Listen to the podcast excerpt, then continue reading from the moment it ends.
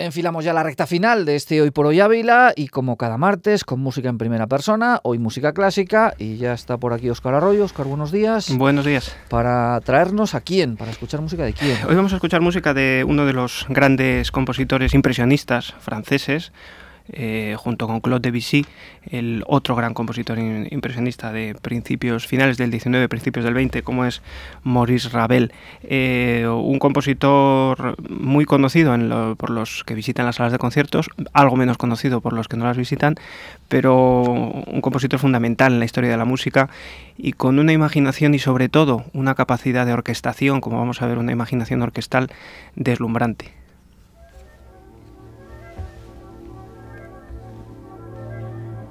¿Qué quiere decir en música que es un compositor expresionista.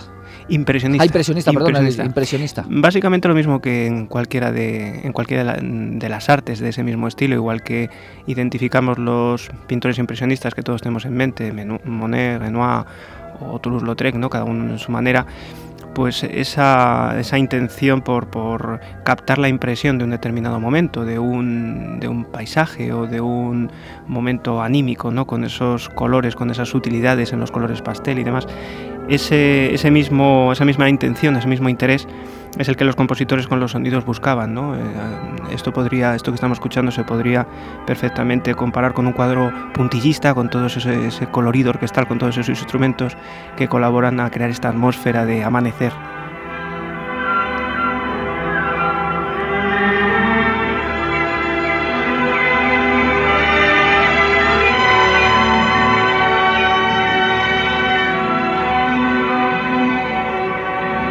esa la impresión que nos da, ¿no? que está queriendo generar en nosotros algo a través de esta música. Exactamente, es el, eh, arranque de Daphne y Chloé, de una suite orquestal, de un, de un ballet, originalmente un ballet escrito por Ravel eh, y grabado, estas grabaciones antiguas del año 1938, dirigida por, por Arturo Toscanini. Eh, una música, como dices, pues muy evocadora, muy, con muchísimos colores, muy, muy imaginativa y que representa muy bien ese, ese amanecer, como dice el propio título de la música, que arranca con este, con este amanecer orquestal lleno de, de colores y de timbres e incluso de, pajaritos que vimos por ahí de fondo. Sí, porque además, eh, por ponerlo en un arte que nos pueda resultar un poco más, eh, eh, iba a decir cercano a todos, la música no es que no lo sea, pero bueno, por ejemplo, el cine, que se complementa muy bien con la música, nos podría hacer perfectamente recordar la música que hemos escuchado, pues eso, un ambiente de, un amanecer de una película, el comienzo de una película como un amanecer. Sí, exactamente, sí, no hay nada inventado, realmente las bandas sonoras de cine han aprendido mucho de la tradición de la historia de la música y y esta imaginación que los compositores han, han derrochado en, estos años de historia, en todos estos años de historia, pues al final repercute en el, en el cine también. Aquí ya hemos variado un poquito. Sí, otra grabación antigua, por cierto, ese tinte antiguo del año 47 en este caso. Esta es otra de las obras mm, orquestales más bonitas de Ravel, la vals. La vals en francés que viene a ser algo así como el vals. No es un vals, sino el vals. Es una, un poema coreográfico, como decía él, eh, con una orquestación también deslumbrante, enorme, una música que te, que te lleva, que te arrastra, ¿no? Y es una reflexión sobre el vals, de alguna manera inspirada en el vals vienes, pero desde el punto de vista de un francés.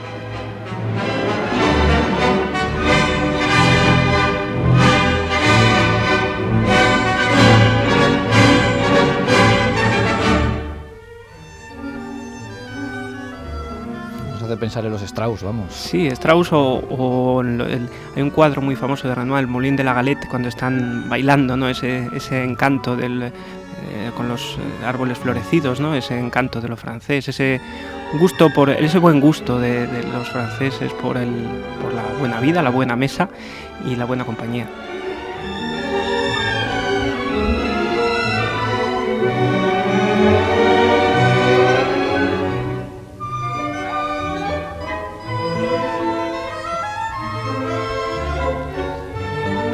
Seguimos avanzando en este repaso que queremos dar hoy a, a, Ravel, a Maurice Ravel, y qué es lo que vamos a escuchar ahora. Sí, por hacer un poco así picoteo y animar a los oyentes a que se animen a escuchar música de, de Ravel, pues vamos un poco así dando eh, pequeñas pinceladas de lo que es su música. Vamos a escuchar otra de sus obras más célebres, un poco el principio del arranque de su concierto para piano y orquesta. Escribió dos conciertos para piano y orquesta, Ravel.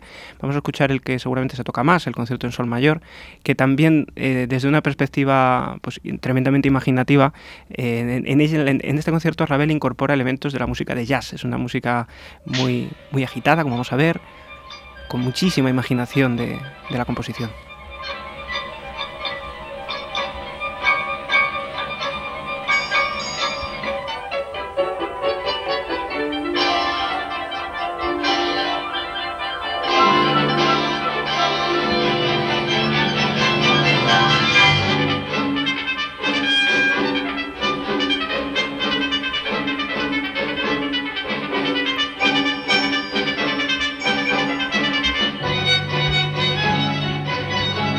A ver si se me entiende bien lo que voy a decir, eh, sobre todo para vosotros los expertos. Suena a música clásica, pero como muy contemporánea, ¿no? Sí, como muy próxima, no tan clásica como los grandes clásicos. Ravel es un gran clásico, pero mm, no sé, no es Mozart, no es Tchaikovsky, no suena a, eso que nos trae sonidos más antiguos. Esto parece más cercano. Sí, los impresionistas realmente abrieron muchas puertas, muchos caminos. Fueron eh, fue un momento no solo en, la música, en todas las artes, en los que eh, a través de los mismos clásicos del material clásico se llegaba mucho más allá. Y ellos fueron seguramente la puerta al siglo XX en todos los sentidos. Realmente lo que debió pasar en París en el cambio de siglo, pues fue... Además estaban todos allí, estaban Picasso, estaba Ravel, estaba todos juntos allí. Realmente debió ser digno de vivirse esos años de París.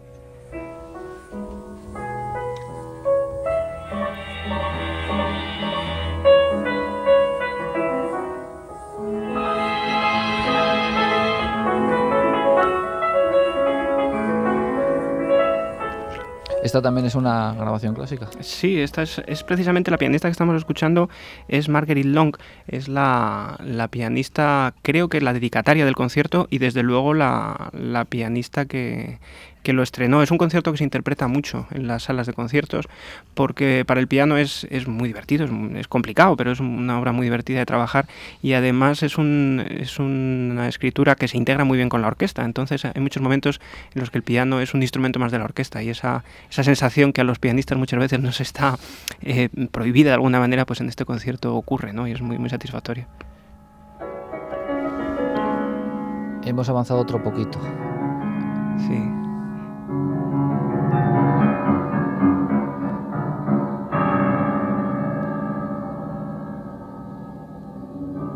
Este es el otro concierto de, Ravel para piano. Este está escrito para la mano izquierda, solamente. Todo ello está escrito con la mano izquierda. Pero que se fijen los oyentes lo que hace el pianista con la mano izquierda. Todo eso es mano izquierda. O sea, solo está tocando con la mano izquierda. Solo mano izquierda. Pero porque está compuesto para las teclas que corresponden a la parte izquierda del piano. No, ahí, está la gracia, que utiliza todo el piano. Lo que pasa es que lo escribe de tal manera que es tocable, es, es adaptable, va repartiéndolo este concierto tiene mucha historia. Además, el que estamos escuchando es Paul Wittgenstein, que es un pianista manco al que, al que Ravel le dedicó este concierto y que lo estrenó. Además, es, es una grabación una grabación histórica también, de, mm, ahora mismo no recuerdo el año, eh, pero es una grabación, eh, como digo, del, no sé si del estreno o de los años del estreno. Eh, este hombre perdió un brazo en la guerra, era un, notable pianista y le encargó a Ravel este, este concierto. Además, Paul Wittgenstein era un tipo bastante particular porque en su casa pues estuvo, eh, vamos, tocaban allí junto con Brahms y con, en fin, él tuvo contactos con grandes, de, grandes músicos, con Mahler creo que también. Era una familia adinerada, muy adinerada por lo visto, y, y bueno, tuvo este contacto con Ravel y feliz encuentro porque de él surgió este originalísimo concierto para la mano izquierda. Oye, como curiosidad, ¿hay conciertos para la mano derecha? ¿Sean escritos o no por Ravel? Mm, yo fíjate, me pillas, creo que no hay conciertos específicamente para la mano derecha. Sí los hay para la mano izquierda, no solo este, no solo este, pero este es el más, eh, este es el más célebre, el que más se toca, y, también por la, por la orquestación y por la imaginación. ¿Y qué tiene la mano izquierda que no tenga la mano derecha para el piano? Bueno, para los que no somos, para los que somos diestros, no somos zurdos, la mano izquierda siempre es un, iba a decir una rémora, no es una rémora, no es una carga, ¿no? Pero, pero es una, es una cosa complicada. Realmente los, los pianistas lo saben bien. El enorme trabajo de los acompañamientos y de los, entre comillas, rellenos de, la música de Chopin o de Schumann. ¿no? Es, un, es una riqueza muy grande y la izquierda siempre es, es un, sostén importante ¿no? de, lo que, de lo que va a ser luego la mano derecha. Y nos despedimos con esto. Esto no necesita presentación. Que es lo más conocido de, de, de Maurice Ravel.